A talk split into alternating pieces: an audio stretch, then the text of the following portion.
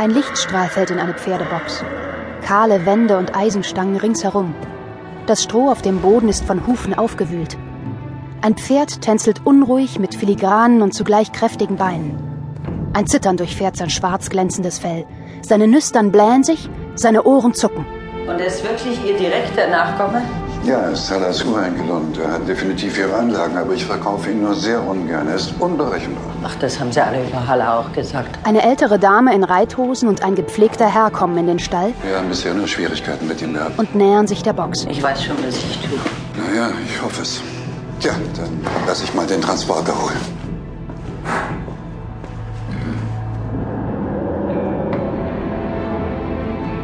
Sie öffnet das Tor und streckt ihre Hand nach dem Pferdemaul. Na, dann wollen wir mal.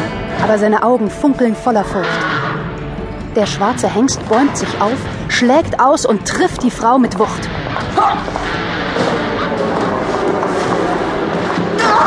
Sie versucht noch, ihn zu halten, doch da galoppiert er schon durch die Stallgasse auf den Ausgang zu, schleift sie noch einige Meter mit sich. Im Stürzen sieht sie ihn durchs Stalltor ins helle Licht entfliehen. Die Frau bleibt reglos am Boden zurück. Doch der Hengst stürmt dem Horizont entgegen, durch Wiesen, einen felsigen Hügel hinauf und mit einem Satz hinein ins Blau des Himmels, als würde er fliegen. Mika schlägt die Augen auf. Ihre Kappe tief ins Gesicht gezogen, träumt sie in der U-Bahn vor sich hin, bis ihre Freundin Fanny sich auf den Sitz neben sie fallen lässt. Mika! Hey. Aufwachen, ab morgen kannst du träumen. Genau. Freiheit willkommen. Sechs Wochen Sommerferien. Die große Freiheit einer 13-Jährigen. Wenn sie das richtige Zeugnis mit nach Hause bringt. Keine Sorge. Du stehst genau auf der Kippe. Ich hab's ausgerechnet. Außerdem meinte er doch, dass es gut aussieht. Stimmt. Da erst sieht Fanny die Haarsträhne, die unter Mikas Kappe hervorlugt. Sie zieht sie ihr ab und stockt. Mikas lange Mähne ist leuchtend rot. Was ist das denn? Typveränderung. Typ Pavianarsch? Die beiden schlängeln sich aus der U-Bahn, springen die Treppen hinauf und eilen durch die Stadt. Auf den letzten Metern zur Schule klappt Mika ihr Kickboard aus und rollt los.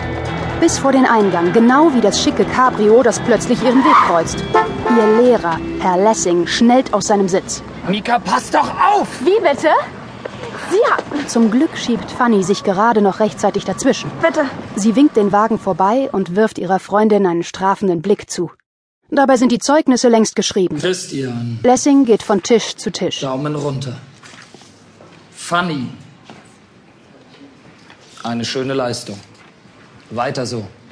Mika. Mika, Mika, Mika. Man sagt zwar, der Apfel fällt nicht weit vom Stamm, aber bei dir scheint er auf einem anderen Kontinent gelandet zu sein. Aber Sie haben doch gesagt, dass es gut für mich aussieht. Mit großer Geste und todernstem Blick legt er ihr das Zeugnis vor. Das ist Ermessensspielraum. Charlotte? Prima. Schöne Ferien. Während die Klasse hinausstürmt, starrt Mika sprachlos auf ihren Bogen. Das Schulgebäude ist schon leer, als sie niedergeschlagen mit Fanny im Treppenhaus sitzt. Na, immerhin. Mit rein Religion. Wenn ich wenigstens irgendwas könnte. Du kannst doch so viel. Was denn? Ja? Danke.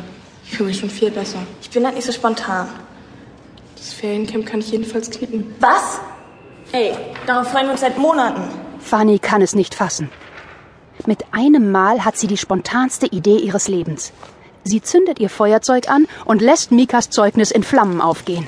Oh, wie bedauerlich. Wegen einem Brand im Lehrerzimmer. Gibt es dieses Jahr die Zeugnisse? Erst nach den Ferien. Mika stolpert zum offenen Fenster, aber ihr brennendes Zeugnis segelt schon hinab. Ich habe wenigstens Lösungen. Das will ich packen, mit dir oder ohne dich. Funny. Unten auf dem Parkplatz schwingt sich just in diesem Moment Herr Lessing in sein Cabrio.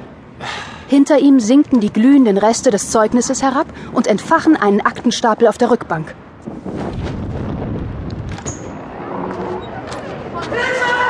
Mika, die in dem Moment aus der Schule kommt, stockt perplex. Was ist denn hier los? Ein Auto brennt lichterloh und ihr Klassenlehrer hüpft heraus. Gehört es zufällig Ihrer Tochter? Mikas Mutter, Elisabeth Schwarz, schaut verblüfft auf die beiden Polizisten an der Wohnungstür, als einer von ihnen schon eine Klarsichthülle zückt. Die verkohlten, aber nach wie vor lesbaren Reste von Mikas Zeugnis sind darin zu sehen.